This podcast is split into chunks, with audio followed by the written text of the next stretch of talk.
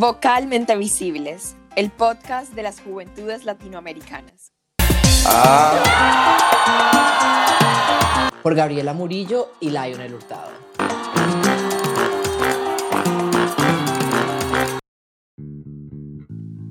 ¿Sabías que los latinoamericanos estamos expuestos a 63% más contaminación de la que producimos, aunque Latinoamérica solo produce 9.5% de las emisiones que contribuyen al cambio climático? Bienvenidos a una segunda temporada de Vocalmente Visibles. Estamos súper, súper felices de que nos acompañen una vez más y de regresar a este espacio y compartir con ustedes todas estas temáticas de la justicia social. Muchas gracias por regresar a escucharnos. Nosotros los extrañamos mucho y esperamos que en este tiempo hayan podido disfrutar de la primera temporada. Y si no lo han hecho, pues igual ahí están los episodios para que los disfruten. Muchas gracias de nuevo por volver a escucharnos. Estamos muy emocionados de volver con ustedes. Sin embargo, les queremos decir que para esta temporada venimos con un formato diferente y vamos a publicar cada 15 días. Con eso también tendrán más tiempo de digerir cada episodio. Entonces nos tendrán que extrañar por unos días.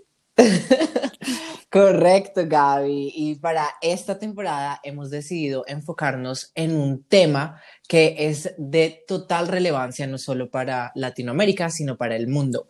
Hemos decidido enfocar la temporada en la crisis climática, que es un tema de alerta roja y que no da espera. Exacto, entonces en, este, en esta temporada vamos a hablar de justicia climática, pero siempre haciendo un vínculo con la justicia social entonces vamos a hablar de feminismo, racismo, descolonización, pero todo teniendo en cuenta un punto de vista ambiental. Exacto, porque en últimas, la crisis climática es el resultado de muchos sistemas de opresión juntos y por eso necesitamos y sentimos la necesidad de hablar de este tema tomando un un punto de vista holístico para solucionar este problema. Entonces, arranquemos el día de hoy con toda. Exacto, entonces como les decimos que vamos a hablar de crisis climática en este primer episodio, queremos tocar el tema en sí de un punto de vista general y pues hablar de qué es la crisis climática. Para eso primero queremos hablar un poco del el sobregiro de la Tierra. Entonces, Layo, ¿qué es esto? ¿Cómo se come? Bueno, aquí les voy a pasar la cucharita, la salsa y todo lo para que se coman este temita con todos los juguetes. y, pues en sencillas palabras les cuento que estamos en deuda con la Tierra, estamos en deuda con el, planeta. Em, está este concepto de sobregiro de la Tierra, que básicamente es decir, cuando en el año la humanidad ha usado los recursos que la Tierra puede generar en un año. Entonces, los seres humanos estamos utilizando más recursos de los que deberíamos y por ende la Tierra no nos puede dar todo, todo, todo, todo lo que estamos utilizando. Entonces la Tierra está siendo sobreexplotada y nosotros estamos como en sobregiro. Y este año el sobregiro de la Tierra fue el 22 de agosto y esa fue una fecha óptima como favorable, tomando en cuenta años anteriores. En años anteriores ha sido en julio y antecitos, y entonces esto es como una llamada de alerta, ¿no? Porque es que como que estamos utilizando demasiados recursos que no se pueden generar pues de manera sostenible y pues por eso estamos experimentando esta crisis climática, el calentamiento global y todo esto que siempre escuchamos en las noticias. Exacto, señoritas, estamos en deuda con el planeta. Pues igual hay que tener en cuenta que se habla de crisis climática porque se dice incluso que esta es una de las preocupaciones más grandes de la actualidad en todo sentido, porque en últimas, pues si no hay tierra, no podemos hacer nada, no hay nada. Y precisamente esa es la alerta roja. Uno escucha muy, eh, pues escucha mucho hablar de calentamiento global y de cambio climático, pero ¿qué es esto? ¿Son iguales o no lo son? Bueno, pues primero que todo el cambio climático, en su definición como más básica, es algo natural, porque son los cambios que tiene la Tierra a lo largo del tiempo, que, puede, que pueden ser cambios extremos de temperaturas muy altas o temperaturas muy bajas. Sin embargo, cuando se habla de calentamiento global, estamos hablando del cambio climático de la actualidad y es este que es eh, producido por la acción humana. Es decir, que si bien el cambio climático es algo natural, ahora las acciones humanas y la emisión de dióxido de carbono en exceso está produciendo que la temperatura de la Tierra aumente más rápido y eso está generando desastres naturales, y es que eh, en realidad, sí, como tú decías ahorita, sin tierra no hay nada, pero en realidad esta es una carrera por la sobrevivencia de, o la existencia de la humanidad, por decirlo así, porque la Tierra tiene unos ciclos y la Tierra, la naturaleza siempre tiene una manera como de recuperarse, pero en realidad aquí estamos como en una carrera contra la extinción. Y entonces em, los científicos, ahorita pues ustedes saben que les gusta embolatarnos a veces con algunos nombres y nos dicen que estamos viviendo en el antropoceno, que es la era de la Tierra, la edad de la Tierra, como el periodo de la historia de la Tierra, en la que los ciclos de la Tierra se están viendo afectados por la actividad humana, como tú lo decías ahorita, Gaby. Y eso nos está llevando a la crisis climática. ¿Y por qué hablamos de crisis climática? O sea, ya sabemos que en efecto el, planeta se está calentando porque hay un cambio en la temperatura, bla, da, obvio. Em, pero el hablar de crisis climática es reconocer que este cambio en la temperatura es, un, es el resultado de eh, políticas, de um, eh, acciones poco éticas y pues en, en general el resultado de la acción humana, como tú bien lo decías. Exacto. Y ahora bien, si pues se habla de que eso todo es desastre natural, medio ambiente, es la crisis climática, ¿qué tiene que ver esto con la sociedad? Pues ahí es cuando llegamos a este término de justicia climática y hablamos de cómo el cambio climático afecta a la sociedad y em, aumenta las desigualdades que hay en la sociedad.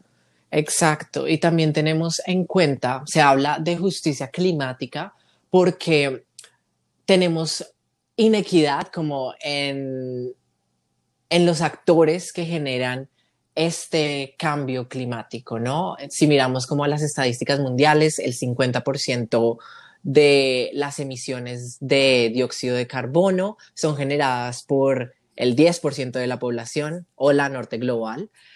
Y regiones como Latinoamérica se ven afectadas de una manera exponencial y mucho más grande que las regiones que están generando este flagelo. Entonces, por eso hablamos de justicia climática. Es como asignar los valores de quién está utilizando más recursos, quién tiene la culpa, la verdad, y quién se está viendo más afectado. Entonces, en Latinoamérica nuestros países se ven mucho más afectados que los, países del norte global, aunque nosotros no contribuimos la misma cantidad de emisiones que estos países industrializados y estas economías eh, pues mucho más ricas. Entonces, por eso hablamos de, justicia climática.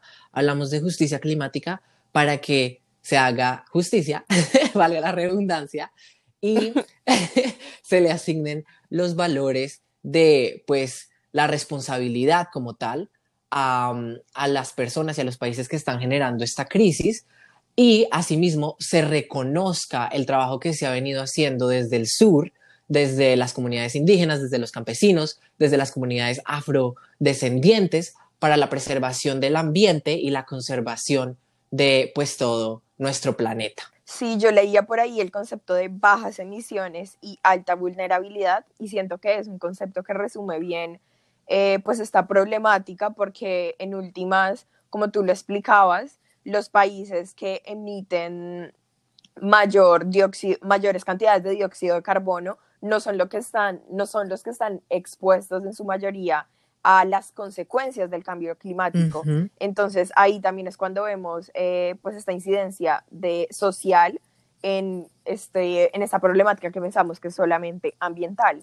Y pues también la justicia eh, climática busca luchar también contra esta desigualdad y también contra esta desigualdad que ha estado sostenida por sistemas de dominación, en nuestro caso pues ahora en la actualidad neocolonial, racista y patriarcal y de todos estos sistemas de opresión que tú mencionabas al comienzo.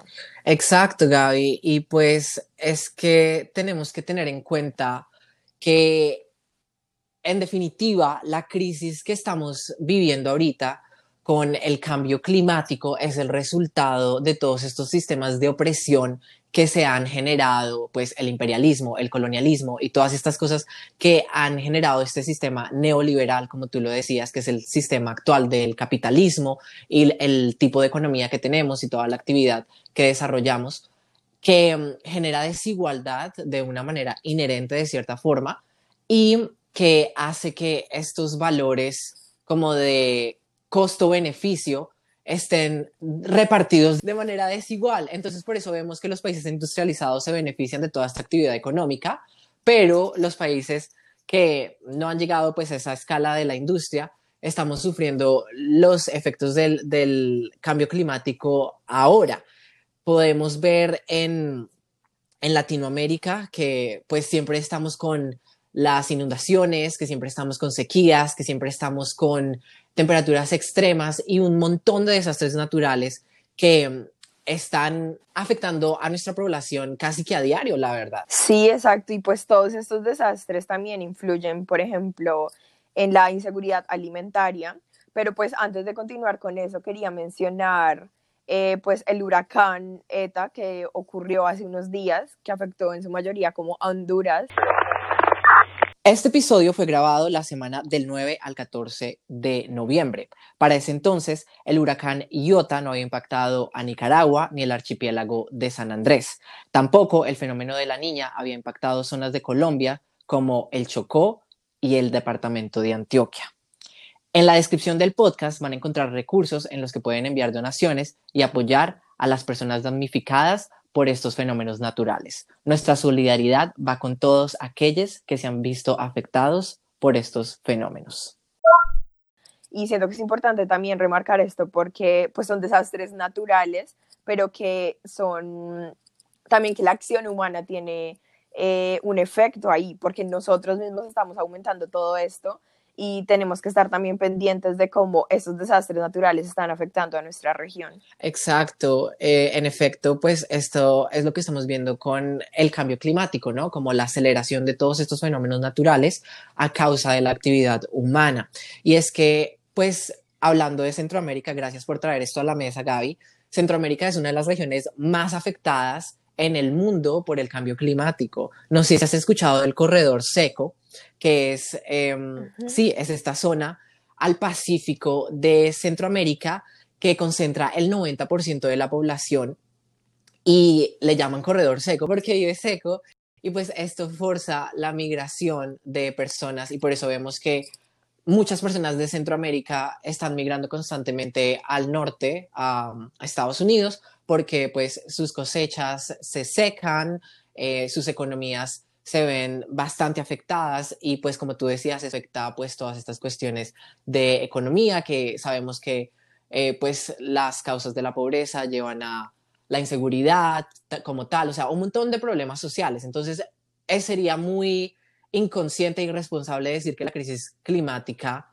no está ligada a, a los problemas sociales, ¿no? Sí, me parece súper importante ahorita que mencionaste lo de la migración porque pues incluso existe el término migrante ambiental, lo cual a mí me parece súper fuerte porque es llegar a pensar que en realidad el cambio climático está llevando a personas a migrar de sus países e ir a buscar refugio en otros lugares que obviamente no es seguro que lo encuentren.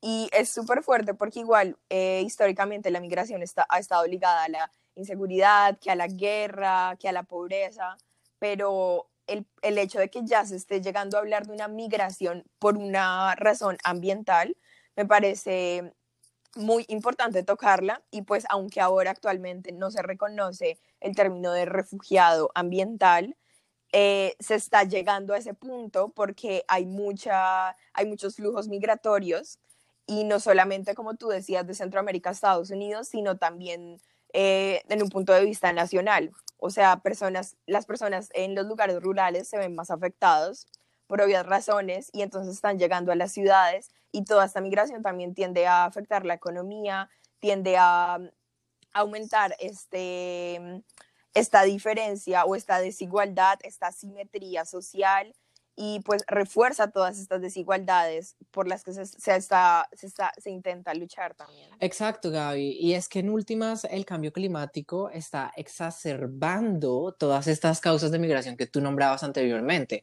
pues la pobreza, la inseguridad, la falta de estabilidad en sí, ¿no? Porque uno migra cuando tiene falta de oportunidades o falta de una estabilidad porque la gente pues no migra así porque, ay, ya, quieren salirse, no. La verdad, hay muchas causas detrás y pues em, esto nos lleva a todo esto de la justicia climática.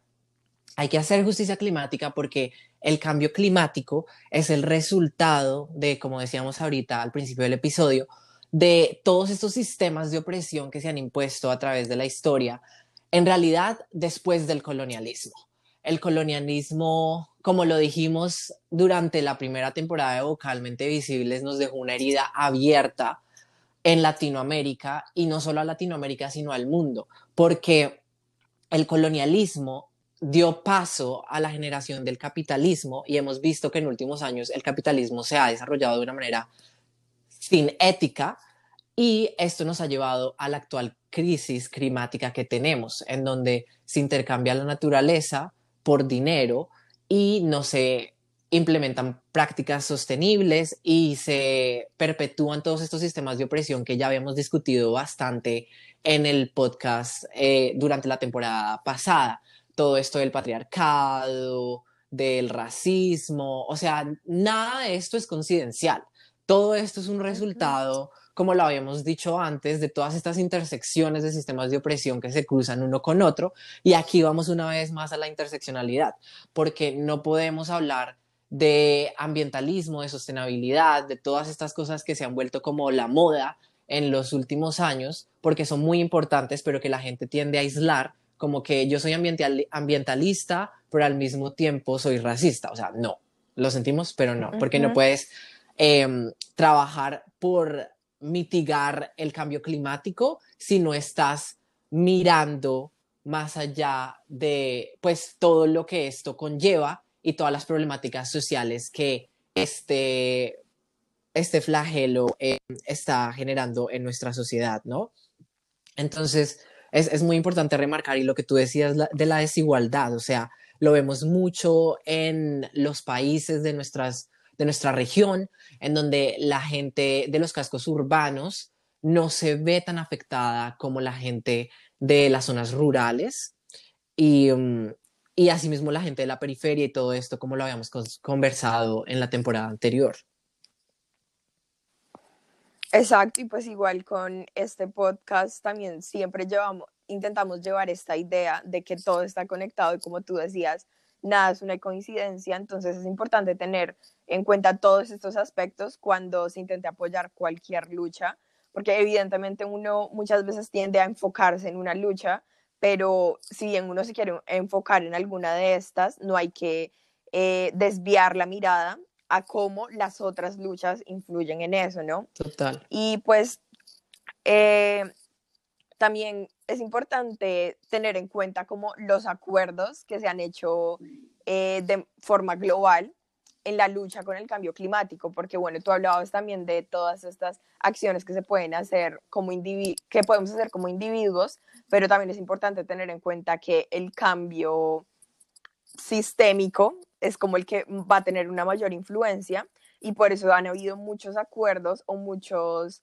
eh, llamados de atención respecto al cambio, cambio climático. Sí, correcto, pero pues cuando hablamos de todos estos acuerdos y de la acción como de las relaciones internacionales y todas estas dinámicas de política internacional, diplomacia, bueno, etc., como lo quieran llamar, nos damos cuenta de que continuamos viendo la influencia de todos estos países del norte global y por eso es que es muy importante hablar de cómo se nos ha excluido de la toma de decisiones a grupos que han estado históricamente marginalizados desde el tiempo del colonialismo. O sea, si uno lo piensa, ¿Quién está sosteniendo este planeta? En realidad, los pueblos indígenas. En Latinoamérica, el 10% de la población es indígena, más sin embargo el 80% de los ecosistemas que están siendo protegidos, que son resguardados, que son valorados, son territorios indígenas. Entonces, cuando ponemos eso en perspectiva, como que decimos, bueno, la lucha, la verdad, la están haciendo los pueblos indígenas y otras comunidades que son sostenibles, como las comunidades afro y otras comunidades que están en estado de vulnerabilidad, la verdad, y que tienen prácticas muy sostenibles en su diario vivir. Más sin embargo, la toma de decisiones siempre ha estado de la mano de personas que tienen todos estos privilegios que siempre hacemos énfasis, privilegios económicos, privilegios de piel, privilegio de raza, bueno, todo esto, ¿no? Porque, pues si nos damos cuenta, tú mencionas ahorita todos estos acuerdos que se han hecho, pero siempre han tenido como la mano de nuestro amigo del norte. Hello, Estados Unidos. Eh, el famoso. el famoso amiguito del norte, que en, general, que en realidad es el que más produce emisiones de dióxido de carbono y menos responsabilidad toma en la crisis climática que estamos viviendo el día de hoy. Entonces, me parece muy interesante. Yo tengo un ejemplo aquí como muy concreto. Yo cuando estábamos leyendo para este podcast, me topé con este acuerdo que se generó en el 2010, que es el acuerdo de los pueblos. Fue como una reunión en Bolivia en donde vinieron campesinos, donde asistieron campesinos, donde asistieron eh, pueblos indígenas, donde asistieron personas que han estado trabajando por la Pachamama desde su primer día de existencia prácticamente.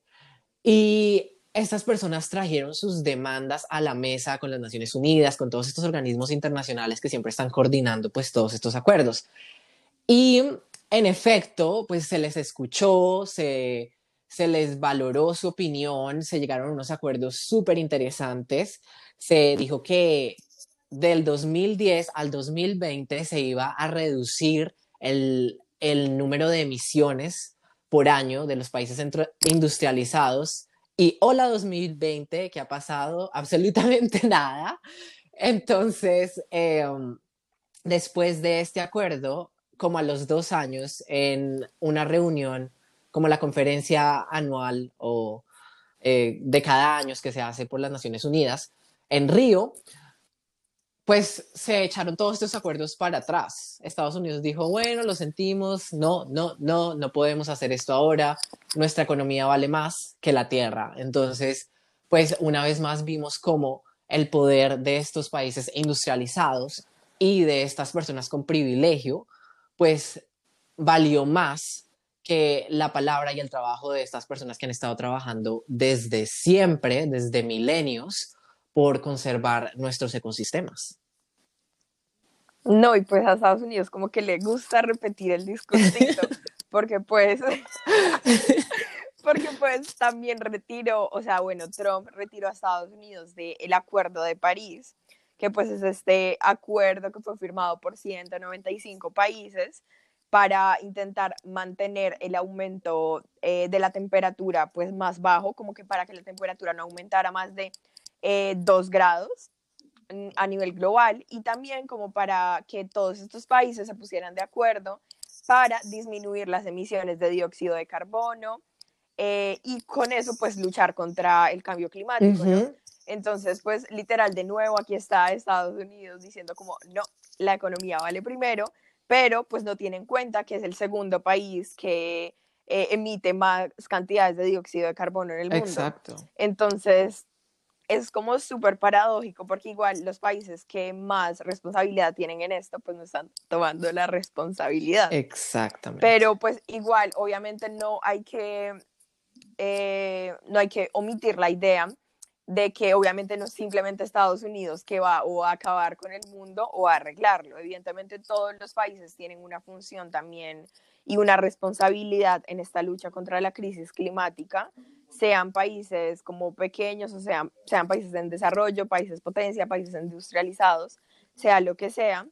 Y pues por eso también hay que impulsar economías ambientalistas en los países, eh, en nuestros países de América Latina también, pero también siento que nos tenemos que desligar de esta idea de economía verde que a veces tiende a ser como una falsa idea porque tú lo mencionabas antes y es como un poco la mercantilización de la naturaleza y como que es literal, o sea, es súper fácil esconder o literal el famoso greenwashing o pues el lavado verde que le llaman por ahí.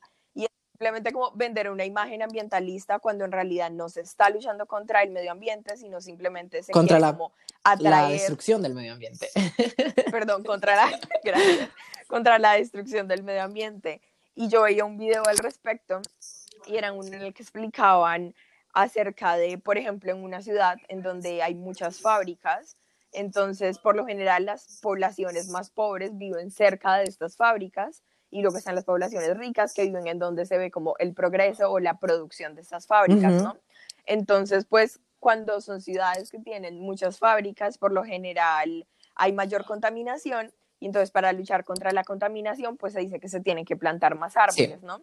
Entonces, todos estos árboles van a ser plantados en la parte de la ciudad donde están todos los edificios, toda la cosa, para decir, bueno, sí, estamos combatiendo contra la contaminación, etcétera, pero no se tiene en cuenta que el problema está en realidad en las fábricas y las poblaciones que se están viendo afectadas eh, por estas fábricas, pues tampoco em, no, están siendo ayudadas.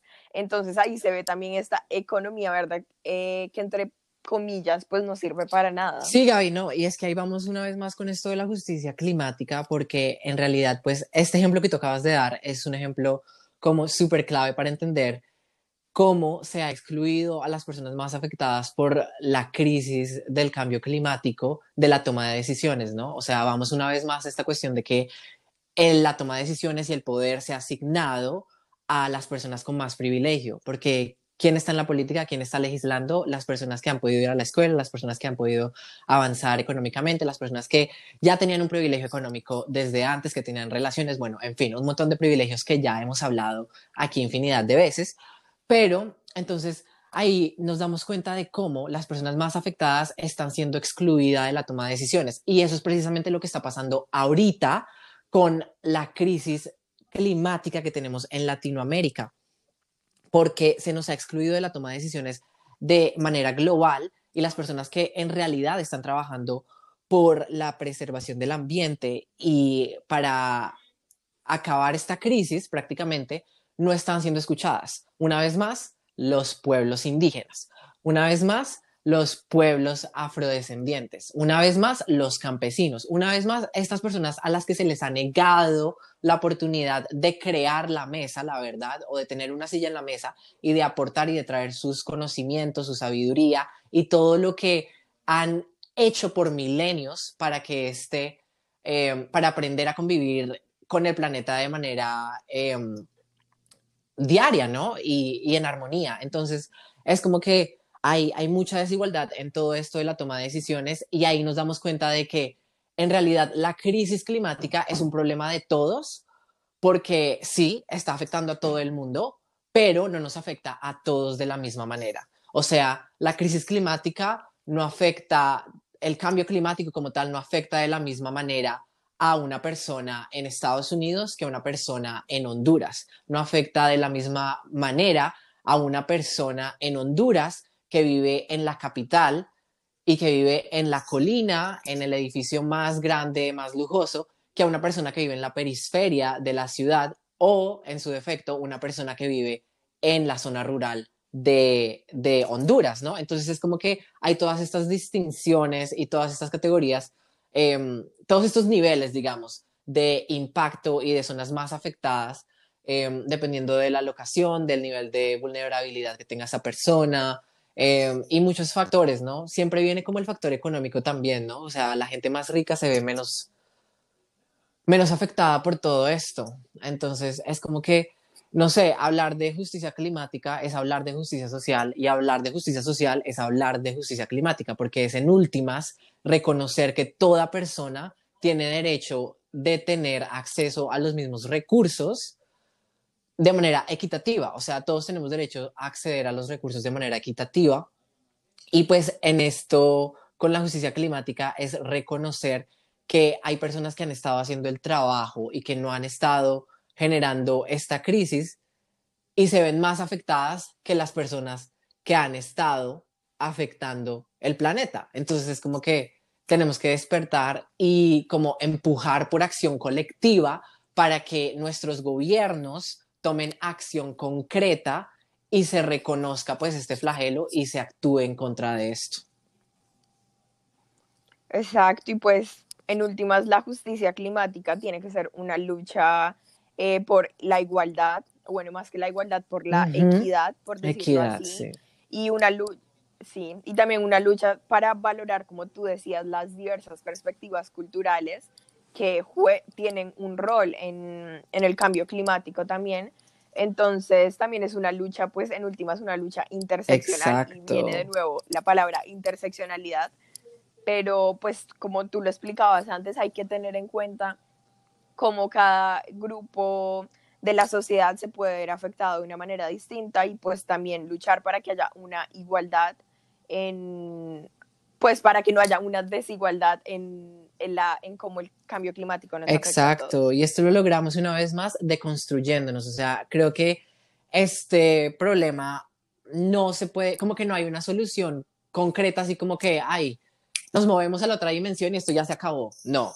o sea, esto viene con un trabajo conjunto que es como deconstruir, decolonizar, eh, reaprender, reconocer, restituir, reparar. Es como un montón de cosas, pero en realidad es como atacar todos estos sistemas de opresión, patriarcado, colonialismo, racismo, todo esto, eh, supremacía blanca, todo esto que no, que no nos ha dejado prosperar con equidad después del colonialismo, la verdad. O sea, maldito colonialismo, lo que nos dejaste. Sí, literalmente. o sea, y se siguen beneficiando los mismos. Entonces, creo que eso es lo que queremos lograr con este podcast durante esta temporada, ¿no? Como traer todas estas, todas estas facetas de la crisis climática y mostrar como todas estas realidades también y qué pasos, qué acciones podemos tomar de manera cotidiana, no solo para llegar a este concepto de ser sostenibles como individuos, sino también para empujar por cambio sistémico y para empujar por acción climática y acción de justicia social para, por nuestros, en nuestros gobiernos y en nuestras comunidades, ¿no? Que sostenibilidad también como reclamar una justicia climática, por lo mismo, pues vamos a tener el punto de vista feminista en, el, en la crisis climática, racista, etcétera, etcétera. Así que esperamos que les vaya a gustar esta temporada. Nosotros estamos muy emocionados. Sí, va a ser una temporada súper emocionante porque vamos a hablar de todo lo bueno, o sea, con sazón y con toda la, la chispa del caso. vamos a escuchar de personas que han estado trabajando por, eh, que son activistas climáticos, eh, vamos a escuchar de personas que mm, tienen conocimientos ancestrales, vamos a escuchar de muchas personas que de verdad están pasando conocimiento muy importante y que están ahí como en la línea del frente batallando para que la humanidad pueda existir, porque en realidad como que tenemos que desasociarnos mucho de esta idea de que estamos salvando el planeta, porque la verdad lo que estamos salvando es la humanidad, porque el planeta se puede salvar por sí solito, o sea, cuando nos desas... No, no sí, o sea, literalmente Él dice, chao, sí, apague, vámonos apague, vámonos, han visto esos episodios así como de Discovery Channel, de, eso, de la ciencia, así que le explican a uno, oh, el mundo sin humanos. y literalmente, como 200 años después de que desaparecieron todos los humanos, eh, pues llega así todo, toda la fauna y cubre todas las ciudades y se caen todos los edificios. Y literalmente, pues eso es lo que sucedería de una u otra forma, porque la Tierra tiene diferentes ciclos y maneras de autorregularse, pero en realidad esta cuestión con el cambio climático es reconocer que estamos en vía de extinción literalmente por acciones irresponsables y por seguir como sistemas que no nos favorecen en últimas, ¿no? O sea, por seguir cosas que mm, no, no, que no nos llevan a ningún lado, o sea, nos llevan a la destrucción. Sí, pues que en últimas fue el mismo humano que creó el sistema. Sí, bueno, como desmantelémonos. sí, pero también como reconocer esto también muy importante, ¿no, Gaby? Que en realidad no es como una culpa individual, sino que es en realidad la culpa de estos sistemas y la gente que ha estado en el poder, ¿no? Claro, es, algo sistémico, entonces toca atacar al sistema como tal, o sea, tenemos que hablar de cambio sistémico y bueno, esto es algo que vamos a abordar a lo largo del podcast. Les dejamos esto como abre bocas para no extendernos tanto. Pero la verdad sí, la invitación está ahí, estamos súper, súper, súper felices de compartir con ustedes una vez más y de estar aquí en Vocalmente Visibles y esperamos que esta temporada les ayude y les guste muchísimo y que la compartan y que estemos aquí colaborando todos como latinoamericanos. Sí, pues igual también recuerden que si conocen a alguien o ustedes mismos quieren colaborar con nosotros, nos pueden escribir a nuestro correo vocalmentevisibles.com o a nuestras redes sociales, bueno, a nuestro Instagram, vocalmentevisibles. y nuestras redes personales son la mía, gap.m.m en Instagram también, y la de Layo es Lionel, L-A-I-Y-O-N-E-L-T-H. Hace rato no lo decía. desde tanto tiempo. sí. Y pues también en este momento que nos estuvimos publicando episodios, publicamos contenido por Instagram. Entonces también pueden pasar a verlo si no lo han escuchado, bueno, visto, escuchado, lo que sea. Y pues nada, también nos pueden escribir por Instagram y pues gracias. Gracias por acompañarnos. Chao, chao. Bye. Gracias por escuchar este episodio. No olvides suscribirte y pasar la voz. Las juventudes latinoamericanas somos vocalmente visibles.